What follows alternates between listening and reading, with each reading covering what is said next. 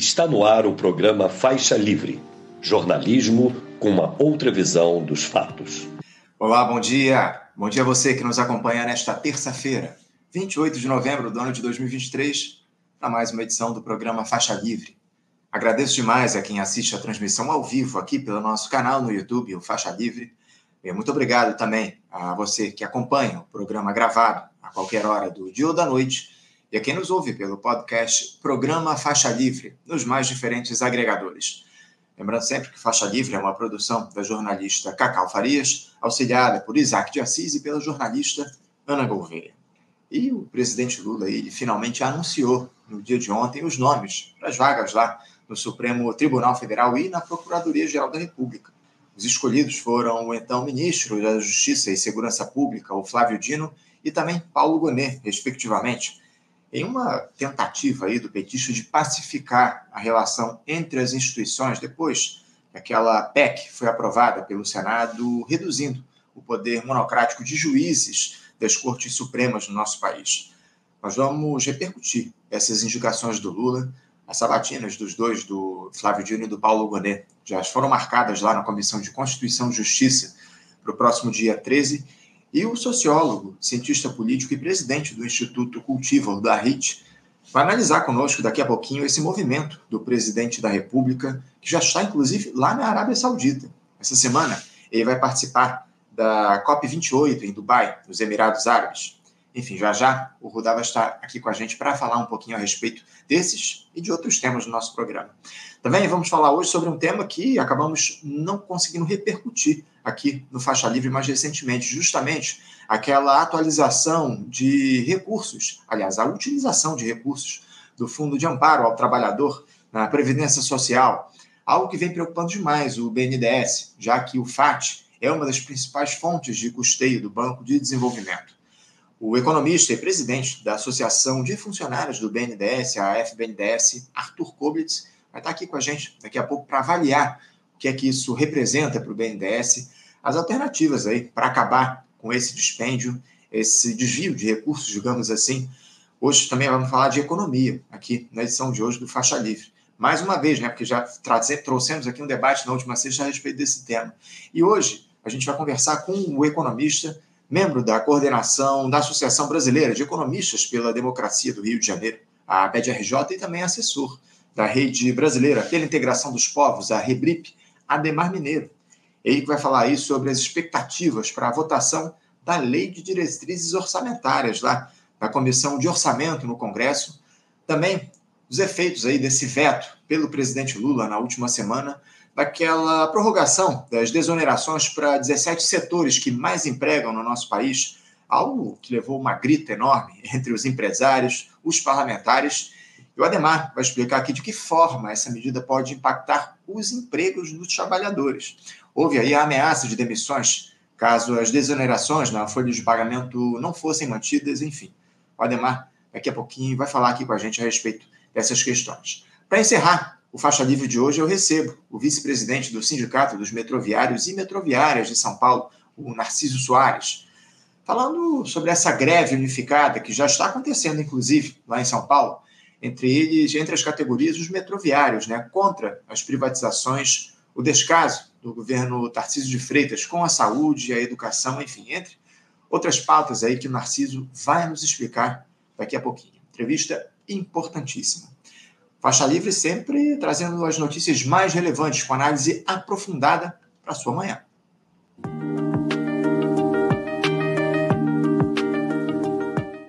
E eu, dando início aqui às nossas entrevistas, vou eu cumprimentar o nosso primeiro entrevistado que nos aguarda aqui do outro lado da tela, o sociólogo, cientista político e presidente do Instituto Cultiva, Rudahit.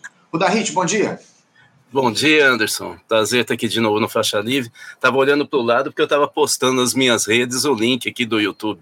Ah, legal. Obrigado, obrigado pela divulgação, Rudaí. Obrigado, acima de tudo, pela tua presença aqui para conversar com a gente nessa terça-feira. Um papo importante que a gente vai ter contigo, Rudá, sobre alguns temas relevantes aí para a política nacional. Porque o presidente Lula, Rudá, ele vai passando, digamos assim, por um momento de instabilidade, agora que se aproxima o fim do primeiro ano de mandato. Perda de popularidade, dificuldades aí para aprovação de algumas matérias lá no Congresso Nacional, apesar das alianças que foram construídas com o Centrão. Nem mesmo o orçamento de 2024 ainda conseguiu sair do papel. Essas discordâncias internas no próprio Partido dos Trabalhadores, como foi no caso dessa PEC, que tira poderes do Supremo Tribunal Federal e das Cortes Superiores aqui no nosso país, no voto do senador Jacques Wagner em especial. Só que prontamente o chefe do executivo conseguiu desviar o foco do desgaste, digamos assim, de alguma forma pacificar a relação entre as instituições ao anunciar, no dia de ontem, os nomes do Flávio Dino e do Paulo Gonet para o Supremo Tribunal Federal e a Procuradoria-Geral da República, respectivamente. Aliás, uma demora excessiva aí do Lula na indicação desses dois nomes. Como é que você avalia uh, esse momento que o governo Lula vem atravessando? O presidente vai encerrando esse ano de 2023, primeiro, seu mandato aí, seu terceiro mandato bem na fita, diante aí dos desafios que estavam colocados no início do ano? Bom, Anderson, é extremamente preocupante com o segundo semestre inteiro. Né? E não é exatamente um, uma situação é, de resposta às adversidades. Né? Assim, eu tenho que responder e aí faço acordo. É, essa avaliação que eu estou fazendo pega grande parte do PT. Por exemplo, a Mônica Bergamo publica é, na, na, no canal dela né, e, no, e na Folha de São Paulo uma, um, uma reportagem, uma, uma investigação e uma entrevista importante com as lideranças do PT no Congresso, dizendo que eles não vão mais indicar ninguém porque o Lula não os ouve. Nós temos uma fala do Edinho, prefeito de Araraquara, um dos três, uma das três únicas regiões do estado de São Paulo onde o PT vence, é, região metropolitana de São Paulo, essa de Araraquara em que ele é prefeito, e a região ali perto do, de Presidente Prudente, no Pontal do Paranapanema, onde está instalado o MST. No resto do estado perde. Pois bem, o Edinho, além de tudo, foi o coordenador de comunicação da campanha do Lula, já foi ministro do Lula e assim por diante. Então, não é qualquer personagem. O que, que ele diz? O PT não tem musculatura para o pós-Lula. E finalmente o Zé Dirceu dá uma entrevista, na verdade ele está fazendo uma análise, acho que em Goiás, eu não me lembro muito bem, e ele pega e se irrita na fala com o governo Lula e diz que se continuar desse jeito, a direita vai vir com tudo e vai dar um pau. Na verdade, ele fala vai dar um tranco. Olha, não tem mais dúvida, agora não é mais uma crítica de quem não está no PT. Agora é uma crítica generalizada ao governo Lula. É... Então, assim, nós, nós, lógico que vai ter sempre um lulista mais fanático que vai falar, não, tá fora do contexto, não foi isso que o Zé quis dizer. A Mônica não é, não é gente é, confiável, o Edinho estava falando sobre outra coisa, né? Mas o fato é que o governo vai muito mal. É, é, é, e eu, eu tenho a impressão que tem a ver com certo desânimo e cansaço do Lula. Com quem eu converso próximo do Lula diz que ele está muito sem paciência. Ora, você não faz negociação sem paciência. Para resumir, eu acho que o Lula está absolutamente previsível. Você bate e leva. O Lula nunca foi assim. O Lula sempre foi muito habilidoso de tal maneira que o adversário não sabia direito para onde ele ia. E se o adversário atacava, ele pegava do lado e criava uma nova situação. O Lula não está criando situação nova nenhuma. Aliás, ele acaba de dizer que o ano que vem não vai ser de tanta viagem para o exterior. Acho que ele está respondendo a uma das críticas mais duras que ele está ouvindo na base dele. É isso. Agora, o, Rudá, está é, claro aí que o governo passa por um momento importante de instabilidade. Você mesmo falou dessas críticas que surgem aí, não só é, da, de figuras fora do Partido dos Trabalhadores. A gente recebeu aqui na semana passada o Walter Pomar, que teceu uma série de críticas aí ao governo, fez ponderações importantes aí a respeito de como anda essa gestão do presidente Lula. Enfim, uma entrevista importante aqui. Eu até recomendo aos nossos espectadores que não assistiram para acompanhar o papo que eu bati aqui com Walter Pomar na última semana. Agora, o, o Rudá, você falou aí sobre uma, uma espécie de cansaço do presidente Lula. É, dá para caracterizar essa dificuldade que ele vem enfrentando, essa perda de popularidade aí, é, inclusive que ficou evidenciada nessa pesquisa divulgada aí na última semana, essa pesquisa Atlas, né, Pela primeira vez, uh, o índice de reprovação do Lula foi maior do que o índice de aprovação, né? 45% de reprovação e 43% de reprovação. Dá para colocar essa perda de fôlego do governo apenas, digamos assim,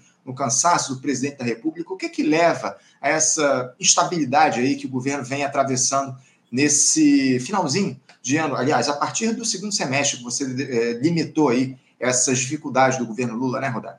Falta de projeto, não só do Lula, do PT, mas também dos movimentos sociais da esquerda como um todo. Nós perdemos a utopia. Então, veja só, primeiro problema, o, o governo Lula faz o que o Biden está fazendo nos Estados Unidos e o que o Massa fez na campanha agora na Argentina. Eles defendem o status quo. Na medida em que eles jogam tudo no acordo, e, e, na, na ampla coalizão de governo, eles jogam no status quo.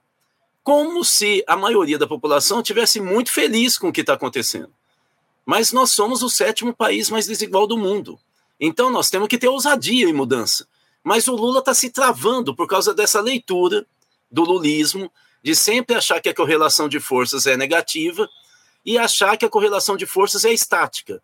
Algo absolutamente distinto do que era o PT na origem. O PT tinha uma conjuntura desfavorável e cresceu a despeito da conjuntura. Por quê? Porque empurrava a correlação de forças.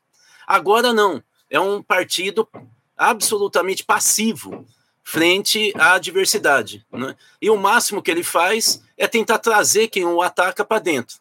Acabou a utopia. O fato é que quem é anti-establishment hoje na América do Sul é a extrema-direita. Então, assim, nós estamos entregando para é, a extrema-direita o discurso. É verdade que eles não sabem governar, mas eles sabem fazer campanha. E eles sabem agitar. Então, o problema é, eles ficam o tempo inteiro falando: ah, vocês não votaram nesse cara?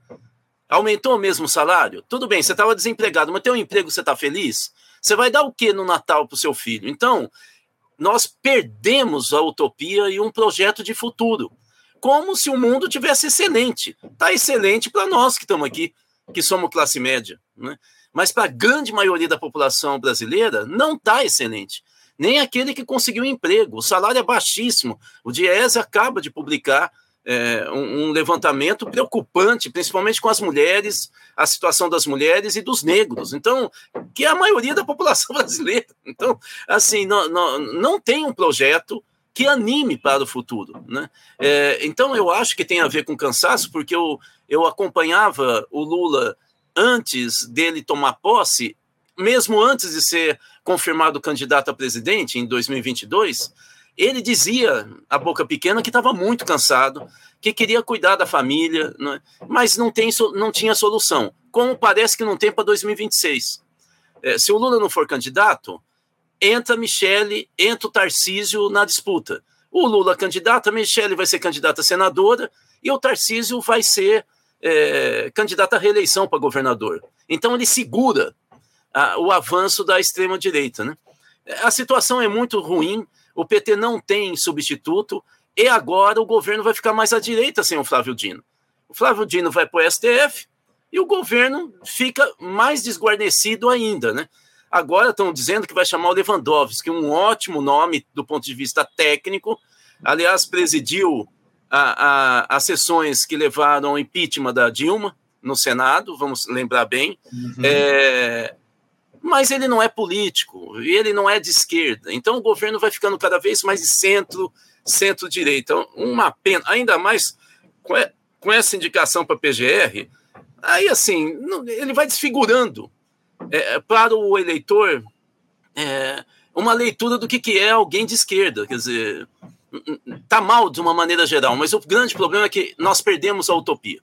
Eu queria aproveitar, Rudá, que você falou a respeito do nome aí do, do Flávio Dino, que foi, já é, foi indicado lá para o Supremo Tribunal Federal, e também do Paulo Gonet para é, Procuradoria-Geral da República, fizesse uma análise a respeito dessas indicações, o que é que isso representa, as duas indicações propriamente ditas, e também falasse um pouco sobre a demora, né? Por que, é que o Lula demorou tanto a fazer essas indicações? Enfim, fala-se aí que o Flávio Dino seria uma indicação no sentido de tentar pacificar a relação lá com o o Supremo Tribunal Federal, que ficou um pouco afetada depois dessa PEC que foi aprovada lá pelo Senado, é, que reduz os poderes da Suprema Corte, esse tema deve parar lá no, no, na Câmara dos Deputados, isso aí não deve seguir. Mas, de toda forma, houve aí um abalo aí na confiança, digamos assim, do Supremo Tribunal Federal com o Senado e também com o Executivo, por que não, né? Porque, já que o, o voto do senador Jacques Wagner, líder do governo na Câmara, no, no Senado, foi o que levou a essa, pelo menos é o que muita gente diz, é o que levou a essa votação, essa aprovação lá da matéria no Senado. Eu queria que você falasse um pouco sobre as duas indicações, tanto a do Flávio Dino como a do Paulo Gonet, para essas vagas no STF e na PGR, e o que é que isso representa no, no tabuleiro político da institucionalidade do nosso país. Bom, primeiro não teve crise nenhuma do executivo com o STF. Nenhuma. Isso é invenção da grande imprensa. Claro, o Barroso eleva a voz, o, o, o Gilmar Mendes também fala uns impropérios, né? Ninguém dá uma dura neles, eles não têm que falar o que eles falaram, não é? é mas para quê? Para justamente o Lula baixar a crista e indicar quem eles querem. No caso, o Gonê. Gonê é de direita, caminhando para a extrema direita. Defendeu a ditadura militar, não aceitou a, a, o processo de admissão da culpa do Estado brasileiro na morte é, da Zuzu Angel, né? a, mãe da Hildegard Angel. Né? É, olha, ele, ele, ele, ele, não, ele não votou a favor da cassação é, da chapa, é, ou da cassação e da, da, da, da sentença é, acusatória contra a campanha do Bolsonaro e do Braga Neto. Quer dizer, ele tem uma longa ficha coerente de direita caminhando para a extrema-direita. É uma derrota para as forças progressistas e é uma volta para aquele acordão do fim da ditadura militar feito pela cúpula, pela elite. Ou seja, o Lula reforçou o acordão das elites contra os trabalhadores e contra a democracia, a democratização, o processo de democratização do país e, e jogar fora um entulho é, autoritário da ditadura militar. Ele, ele deu um passo ou dois ou três para trás violento. No caso do Flávio Dino, é o que eu disse. Eu realmente não acho que o Flávio Dino entra na fatura da pressão, é, principalmente do Gilmar Mendes e do Alexandre de Moraes, que estavam pressionando para a indicação. O Flávio Dino não entrava é, na listagem é, dos nomes que eles estavam indicando originalmente. Então, não, eu acho que não tem a ver com essa fatura. Né? Eu acho que tem que, questões que vão ter que ser esclarecidas para nós. Porque se nós votamos no governo Lula, nós também estamos votando no ministério dele, né? na crença. E ele tira o ministro mais vistoso, o, o, que tem a maior habilidade discursiva, já que o governo não tem comunicação social e não quer ter. É, é isso que é importante. Ele não quer ter porque ele não quer chamar para briga o bolsonarismo. A avaliação do governo é que o bolsonarismo mobiliza nas ruas e o lulismo não. Então, ele não quer chamar para briga. Olha, o Flávio Dino era um alento para a militância porque ele ridicularizava, fazia fila de bolsonarista para apanhar né, retoricamente é, do Flávio Dino. Ele retira o Flávio Dino e coloca no STF. Gente, qual é a diferença a partir de agora do STF? O STF só tem dois é, ministros bolsonaristas que, aliás, eles se revezam nas maldades, mas o que, que o Flávio Dino vai mudar nessa composição? O que, que ele, ele tirou o Flávio Dino da política? Ele uhum. retirou da política. Então, ele foi para o judiciário, que não é cargo eletivo. Então, assim, é muito preocupante o que o Lula vem fazendo. Eu acho que ele vem errando muito no segundo semestre. E, e ele, como eu disse, ele é previsível, ele sempre recua. Basta você falar grosso, ele cede. Há quem diga, Rudá, que esse movimento do Lula pela indicação do Flávio Dino se dá justamente numa tentativa dele tirar do, do radar aí da, da corrida presidencial um potencial candidato aí para 2030, talvez. Você concorda com esse tipo de avaliação? O, o movimento do Lula aí se deu no, no sentido de, digamos assim, facilitar as coisas para o Partido dos Trabalhadores lá em 2030? Essa tese é verossímil. Por quê? Porque o Lula sempre retirou do caminho alguém que pudesse fazer sombra a ele. Ele retirou do Rio Grande do Sul Olívio Dutra e Tarso Genro, de São Paulo, a Marta e o Eduardo Suplicy. É, o próprio Cristóvão Buarque, que era ministro da Educação, É, o próprio Gabeira, que lá atrás esteve próximo do PT, é, ele, ele retirou todos os nomes, os grandes nomes do, do PT, que de alguma maneira faziam sombra. Marina, Silva, faziam sombra. Cresciam para além do partido. Né?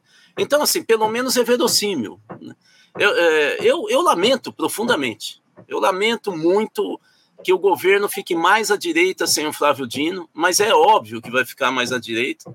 E o Lula está cedendo tanto que eu não sei realmente como ele vai chegar em 2026. Ele pode até se reeleger, não porque é PT, mas porque ele transformou o governo dele em um semi-parlamentarismo. E nós sabemos quem é que está no parlamento. Então, dá pra, ou seja, é uma figura dócil. Nós, como dizia o Foucault, o corpo do Lula foi docilizado. Ele agora ele, ele consegue ir para o lado que a classe dominante quer. O, o Rudá, eu também ouvi aí uma, umas avaliações recentemente é, a respeito da indicação do Dino para o STF de que ele seria um nome, de alguma forma, para tentar se opor justamente à extrema-direita a partir do, do futuro aí que o Lula prevê essa, essa dificuldade que o governo vai ter, ou pelo menos a, a centro-esquerda vai ter para se reeleger a partir das próximas eleições. O Flávio Dino serviria ali como uma espécie de, de, de válvula para tentar manter a extrema-direita afastada, ou pelo menos para interromper essa trajetória da extrema-direita na, na institucionalidade do nosso partido, do nosso país, evitar um futuro golpe, enfim. É, você acha que o Dino ele pode servir, ele pode ser uma ferramenta que o Lula está utilizando aí é, nesse sentido de travar o avanço da extrema-direita, indicando um nome mais progressista para o STF e outra? É, eu, eu tenho ouvido muita gente dizer também que isso se dá, essa indicação do Dino se dá por conta de uma disputa interna no governo pelo Ministério da Justiça, que haveria uma disputa dentro do próprio Partido dos Trabalhadores por essa vaga. É, dá para caracterizar essa disputa aí como algo que tenha sido fundamental na escolha do Dino, do nome dele para o STF? De maneira alguma. É são duas teses malucas, sem base nenhuma. Primeiro, nós temos o Pedro Serrano, para citar um. Poderia citar dez nomes, entende? Que poderiam para o STF, que são progressistas e que dão a cara para bater publicamente e tal. Tinha que ser o Dino do Ministério da Justiça? Segundo, o PT está disputando o, o, Ministério da Justiça, e aí fala do Ricardo Lewandowski, ou do próprio segundo nome do Ministério da Justiça. Ué, cadê o PT? Então, assim, não, não cabe, assim, não tem, não tem fundamento nenhum as duas teses. Isso aí é típico desse fanatismo lulista, que sempre quer achar um, uma desculpa de que o Lula acertou. O Lula errou, gente. Qual é o problema da gente falar o Lula errou? É a mesma coisa que a gente falar a gente nunca erra. É evidente que a gente erra. A gente tenta evitar ao máximo errar, mas nós erramos. Isso faz parte do aprendizado humano. O Lula está errando. E o que eu estou querendo dizer é que, dentre a, a, as possibilidades, hipóteses de erro sucessivo do Lula, está o cansaço. Né? Foi, passou por uma cirurgia, é, é, o cansaço natural da vida. Entende? Ele está enfrentando uma barra desde o começo do ano, começa com 8 de janeiro, depois passa. É, é, assim, é, é muita diversidade. Ele está cansado. Né? O núcleo duro dele é frágil. Nós sabemos que é frágil. É um pessoal que tem dificuldade para se afirmar e pensar uma política de massa, tentar criar uma situação que mexe no tabuleiro. Eles sempre vão seguindo a regrinha do manual. É um pessoal devagar. Por quê? Porque a maioria veio do parlamento. E o parlamento é negociação permanente. Você fala na tribuna latindo e depois você começa a fazer dar abraço nos amigos, inimigos lá embaixo, porque você precisa da assinatura para passar projeto de lei que você faz, não é? Então é, é, é fundamental a gente entender que é um pessoal que leva tudo em fogo brando, entendeu? Ah, o fato é que o Lula está errando, eu não acho que essas, essas hipóteses sejam plausíveis, elas não têm nenhuma é, indicação real né, para a gente poder achar que elas são concretas. Né?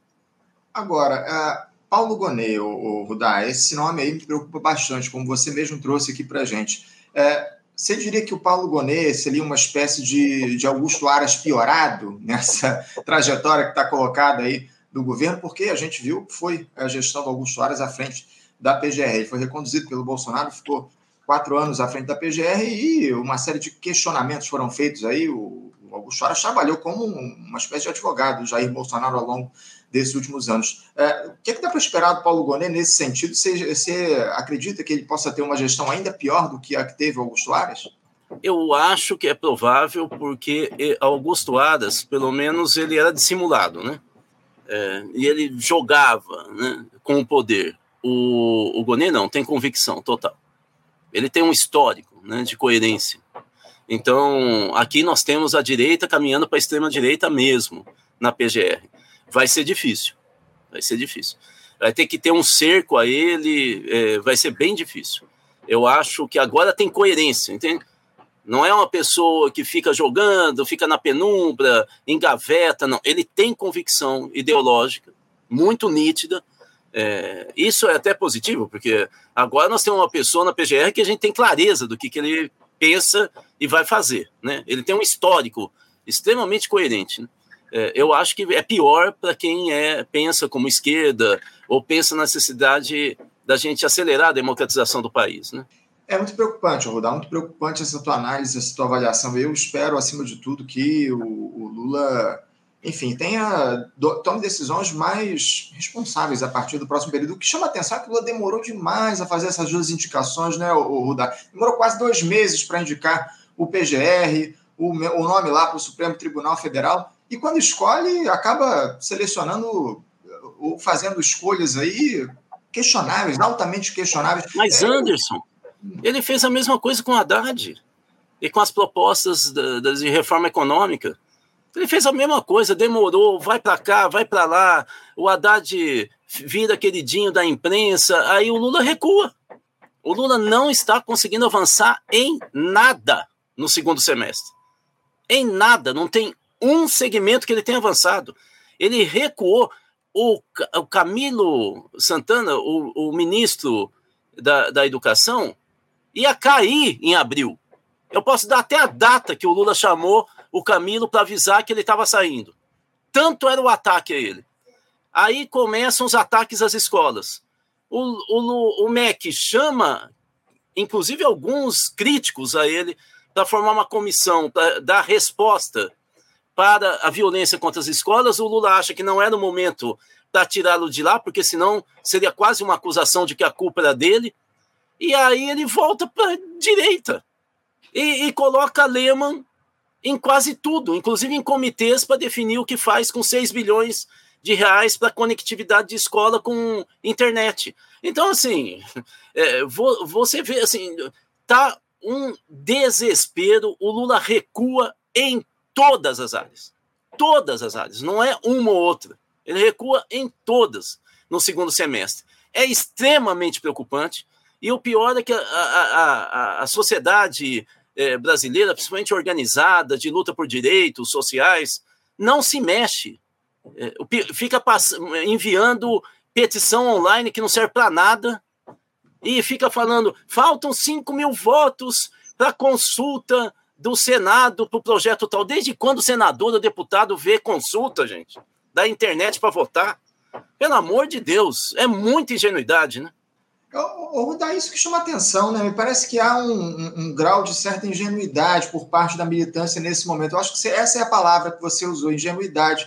Porque uh, a gente sabe muito bem, você, a, turma que é da velha política, sabe que a mobilização popular é que faz com que as instituições se movam, que deputados, senadores, enfim, que o, o, poder na República se mova acima de tudo. E eu não vejo o povo na rua, enfim, não vejo a mobilização. Mas isso parte é, é, mais dos partidos, o Rudá. Quem é que deveria puxar esse movimento popular para pressionar o governo no sentido de fazer escolhas mais relevantes para o povo brasileiro? Eu estou muito preocupado justamente com essa é, paralisia que há na sociedade em um momento tão grave como esse.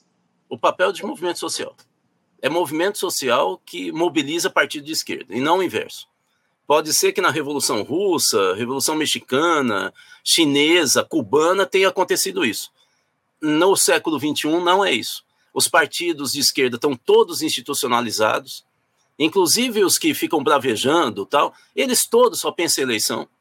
Né? Estão em um, um pouquinho movimento estudantil, um pouquinho movimento sindical, mas são os movimentos sociais o que alguns autores chamam de esquerda social e não institucionalizada, é que forçam para a gente avançar. Acontece que o movimento sindical, que era a ponta de lança, está sem dinheiro. A reforma trabalhista quebrou as pernas é, dos recursos do movimento sindical. Agora, talvez no ano que vem, volte, por causa da proposta eh, de, de, de projeto de lei. Mas o fato é que a reforma trabalhista quebrou. Os movimentos sociais se fecharam nas suas pautas. Não tem mais projeto nacional. Né? É, e por quê? Porque não tem utopia. Ou seja, nós não temos uma discussão utópica. O, vou dar só um exemplo que é a minha área. O ano que vem, nós temos no primeiro semestre a discussão mais importante para a educação brasileira, que é o, o, o PNE. Quando nós vamos discutir o Plano Nacional de Educação, quando nós vamos discutir o que, que o Brasil quer para os próximos 10 anos. Os empresários estão se articulando com tudo para ir para o Congresso, porque isso é uma lei. Então, nós vamos ter uma conferência nacional em janeiro, em Brasília, da sociedade civil. Mas o que vai contar para virar lei é o Congresso de março a maio, antes das eleições municipais. A esquerda não está se organizando. Nós não temos movimento social, movimento sindical puxando grandes eventos, como foi da discussão da, da LDB, como foi a discussão do Fundeb. Nós não estamos nos articulando. Quem está se articulando é empresário. E está colocando dinheiro para caramba. Isso para mostrar como que nós estamos num refluxo social. E não adianta a gente ficar falando, não, porque PT é social-democrata, porque não sei o que, não sei o que lá, com briguinha de partido. Somos nós. Está na hora da gente falar que a culpa é nossa. A gente só fica teclando, mas nós não estamos fazendo esforço nenhum para ir lá na base, para abrir discussão, para puxar o pessoal do Instituto Federal para esse projeto na educação, universidades, entidades de representação de professor, não tem articulação nenhuma, nem de paz, nem nada. Então, assim, é importante a gente entender que nós estamos num refluxo, como se as pessoas estivessem esgotadas e sem nenhum tipo de projeto de futuro para acreditar. Ou seja, nós estamos num momento muito delicado no Brasil. A sorte é que a cúpula do bolsonarismo está destroçada porque foi cercada pela Polícia Federal e pelo STF, e também pelo TSE. Se não fosse isso, a gente estava numa situação delicadíssima. Agora, quem é que está comendo pelas beiradas? O Kassab. O PSD é o partido que tem o maior número de prefeitos nesse momento, seguido pelo MDB, seguido pelo PL, União Brasil, só direita, gente. Só direita. Imagina o que vai dar na eleição municipal do ano que vem. É isso. Eu queria te questionar justamente a respeito disso, Rudá. O papel da extrema-direita nesse desgaste que há do governo, né? Porque você falou que, que falta utopia para a esquerda, eu também acho falta utopia, e daqui a pouquinho eu quero me aprofundar nisso. Mas uh, a extrema-direita, ela, nesse momento, ela não é tão responsável assim por esse desgaste que está colocado no governo Lula. Esse desgaste se dá mais pelas próprias escolhas do presidente da República? Então, é, é, eu acho, eu estava o tempo inteiro dizendo que eu acho que o governo está mal, o PT vai mal, e em todas as pesquisas que nós temos de opinião, indica que para o brasileiro médio, ou, ou seja, aquele que não, não é engajado politicamente e tal, é, esquerda é PT. Por incrível que pareça, você pergunta a esquerda, não fala PSOL. Não fala PSOL. PSOL para o brasileiro é movimento, não é partido. Porque não é poder, entendeu? Talvez se o Boulos ganhar em São Paulo, talvez comece a falar tem mais uma esquerda, né? Mas não é PCdoB, não é PC, PSB, não entra na fatura. Muito menos PSTU, é, UP, tal, não, PCB não entra. Esquerda para o brasileiro é PT. E o PT está mal. Então, você não tem uma referência popular, você tem toda a razão. Agora, a extrema-direita fez a bagunça que fez. Só vou te dizer o seguinte: eu era coordenador da Associação Brasileira de Reforma Agrária e eu enfrentei a UDR. Vocês acham que a União Democrática Ruralista era o quê? Pregavam matar gente que ocupava terra em terra vazia. Né? Eles falavam para armar, eles tinham milícia. Se você pegar as notícias da época, você vai ver que eles tinham milicianos no meio rural para matar. E o Ronaldo Caiado falava que tinha que matar mesmo que tinha que defender a Constituição e a propriedade privada. Então, assim, nós enfrentamos esses caras. Nós enfrentamos o resquício do CCC, Comando de Caça aos Comunistas, que ainda existia. Então, Anderson, não é muito diferente, entendeu? Enfrentar o bolsonarismo. Só que o PT enfrentou. Com coragem, articulação, mobilização de base e ofensiva. Não só discursiva. Enfrentou. Agora não. Agora cede a cada tosse que o lado de lá dá. É isso que eu estou dizendo. Entende? Então eu acho que a extrema-direita brasileira contribuiu imensamente para essa bagunça. Eu, eu defendo que o bolsonarismo seja colocado na ilegalidade, como nazismo, como fascismo, porque o bolsonarismo é um tipo de fascismo, não é? mas nós somos medrosos no Brasil, a gente não quer mexer com isso, deixa, eles já estão fora, de, até eles voltarem. Né? Aí, aí que nós vamos ver que a gente não fez nada nesse período de calmaria. Né? Então, é um pouco você tem razão, mas eu acho que são as duas coisas. Né? É, eu, eu tenho sentido muita falta de luta política aqui no nosso país. Eu acho que o governo, acima de tudo, abriu mão de fazer a disputa política, especialmente no Congresso Nacional, Rudá. Se cede demais e cada vez se cede mais. Essa é a minha maior preocupação. Não, e o pior, e o pior, tem gente que fala que tudo isso é por causa da mídia. Gente, desde quando a mídia faz a. Ou seja, esse é o tipo de visão retrógrada, porque acha que a população brasileira é idiota não pensa que ela é cordeirinho. Não é verdade. Não é verdade. Se é assim, nós não temos mesmo futuro nenhum. Né? Porque tudo é cordeirinho. Então, assim, tá na hora da gente parar com esses clichês, esse tipo de argumento lugar comum, e começar a perceber que nós aqui não temos projeto e que nós só estamos fazendo petição online.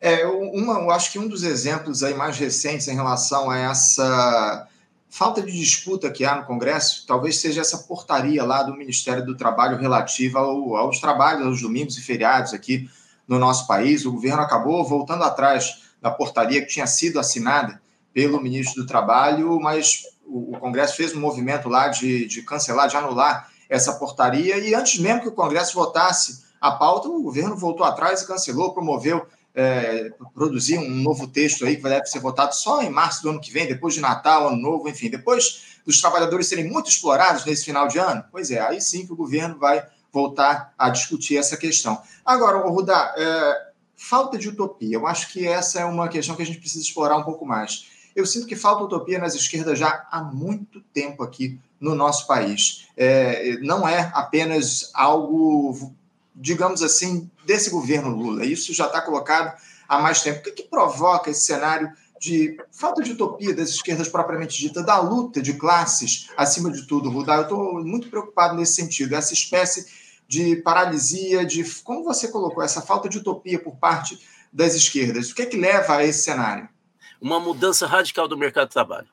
A esquerda mundial, ela se baseia no mundo assalariado e ela se organiza a partir de estruturas piramidais que têm um forte apelo organizativo na base que, por sua vez, é uma base que tem identidade coletiva.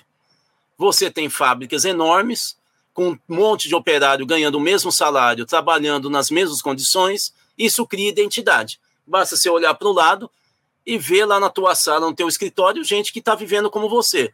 Na hora do cafezinho, fala: o que, que você acha desse gerente? tem uma pauta comum. A esquerda se organizou no, no final do século XIX, todo o século XX, a partir desse parâmetro, desse paradigma de identidade de classe ou identidade de categoria. E aí, organizações de massa. Dizem vários sociólogos que o século XX foi o século da multidão, quando as pessoas saem do mundo rural e vêm para as cidades, e aí elas vão para esses locais de trabalho e formam as multidões porque no campo está tudo disperso, na cidade está tudo concentrado em rua. O século XXI é da dispersão, é da fragmentação. Tem a contribuição das redes sociais, tem a contribuição das tecnologias produtivas. Você vai ter agora a uberização, você vai ter agora trabalhador em, em trabalho remoto, você vai ter trabalhador de aplicativo, você vai ter dispersão das unidades de trabalho, mesmo em grandes empresas, bancos e assim por diante. Então, é, o que era gerente, que era uma autoridade pública, virou consultor de venda de pacote é, do banco, né, de pacote de serviços. Então, você tem uma dispersão enorme, além das reformas administrativas que vão quebrando cada vez mais os direitos dos, dos servidores públicos. Né? É, Então você e, e, um escalonamento de salário, de importância, de gestão, autogestão é, é, por departamento, setor. Então você quebra a unidade. A esquerda não sabe o que fazer com isso. A esquerda, eu, eu, eu li recentemente um, uma discussão muito interessante de uma feminista norte-americana que ela diz o seguinte: o problema nem é tão grave em relação ao que a esquerda quer falar sobre o futuro que eu acho que é grave. O problema é que ela não sabe o que dizer e como dizer para a base social de agora. Ela não sabe nem qual é o caminho. O caminho são as redes sociais? O caminho é fazer panfleto na porta do metrô? O caminho é, é se unir à igreja? O caminho é falar sobre saúde? O caminho é falar sobre o quê? A base é cada vez mais egocêntrica. Vejam as pesquisas com o morador de favela. Uhum. Morador de favela fala de empreendedorismo. Não quer saber de partido, de sindicato, eles falam: nós nos viramos sozinhos, não precisamos de ajuda. Ou seja, é uma ideologia ultra individualista e liberal. E a esquerda não está sabendo como lidar com isso. É por isso que não tem utopia. Não, utopia fala para a condição real. Fala, ó, o futuro pode ser esse. Quando você não consegue nem saber o que está acontecendo, e falar com a base, você não tem gancho, nem do ponto de vista racional, nem do ponto de vista emocional. Você não consegue envolver. Veja, a campanha do, do Massa na Argentina era o quê? Cuidado com perigo. Ele não falava de futuro. Ele falava o tempo inteiro do, do, do Milley. Ele não conseguia falar do futuro. Quando ele falava do futuro, ele falava do presente. Só que o presente estava ruim. Então, essa é a dificuldade. Nós mudamos completamente o mercado de trabalho no século XXI, já vinha eh, já esboçando nos anos 80, no século XXI, é, ele, ele se consolida com o novo mercado de trabalho e a esquerda não tem como falar e fica com principismo. Não, porque o conceito de classe social, as classes mudaram. As classes sociais mudaram. Não a condição econômica, a condição cultural, a condição subjetiva a visão de mundo, a percepção. E é por aí que a gente faz a política. Não é fazendo discurso acadêmico. É a gente tentando falar com a percepção. E, e a esquerda não está conseguindo fazer isso. É, é isso. E infelizmente a tua, eu tenho devo concordar aí com a tua análise a respeito dessa do que a esquerda do, do, tipo de diálogo que a esquerda promove aqui com a classe trabalhadora no nosso país. É, muito se falou, inclusive antes do governo, da possibilidade de termos aí uma, uma, uma reforma, uma mudança, uma, de derrubar essa contra-reforma trabalhista, né? algo que acabou não acontecendo, falou sem revisar o texto aprovado lá no governo Temer, que até agora também nada foi colocado em discussão. Tem muita preocupação em relação justamente a essas relações de trabalho, como você muito bem coloca aí, como um dos motivos para essa falta de mobilização do, no nosso país. Judá, eu infelizmente preciso encerrar aqui o nosso papo, estou com meu tempo mais do que encerrado. Mas quero agradecer demais a tua participação no programa de hoje e também ao longo de todo esse ano. Muito provavelmente essa é a última vez que a gente conversa em 2023. A gente vai fazer um pequeno recesso nos últimos 15 dias do ano. Eu quero agradecer ao apoio, a contribuição que você deu aí com as suas opiniões aqui para o Faixa Livre ao longo desse ano de 2023 e certamente no ano que vem a gente volta aí para fazer esse diálogo importante contigo aqui a respeito do cenário da política aqui no nosso país. Judá, muito obrigado pela tua participação. Um bom dia para você e um abraço. Obrigado, eu que agradeço, Anderson. Para mim é uma honra estar aqui é, no Faixa Livre. Fico muito feliz é, pela, pela existência de vocês, pela, pela, pela concepção da linha editorial independente, crítica, aberta e, e responsável. Né? Tá muito difícil a gente ver todas essas características hoje em qualquer canal de comunicação. Então, vida longa para o Faixa Livre. E a gente vai estar junto com certeza em 2024, espero que com um país melhor. É, é o que a gente espera, acima de tudo. Mais uma vez, Judá, obrigado pelas palavras. Um abraço para você, até lá. Conversamos aqui com o Rudahit. Rudahit, que é sociólogo, cientista político e presidente do Instituto Cultiva, trouxe aí o seu diagnóstico a respeito do governo Lula. Né? Muitas preocupações estão colocadas em relação a essa gestão. O Rudá fez aí uma análise é, preocupante ao que está dito, está posto por essa gestão, as dificuldades que o governo vem atravessando. Você, ouvinte do Faixa Livre, pode ajudar a mantê-lo no ar. Faça sua contribuição diretamente na conta do Banco Itaú, agência 6157, conta corrente 99360, dígito 8.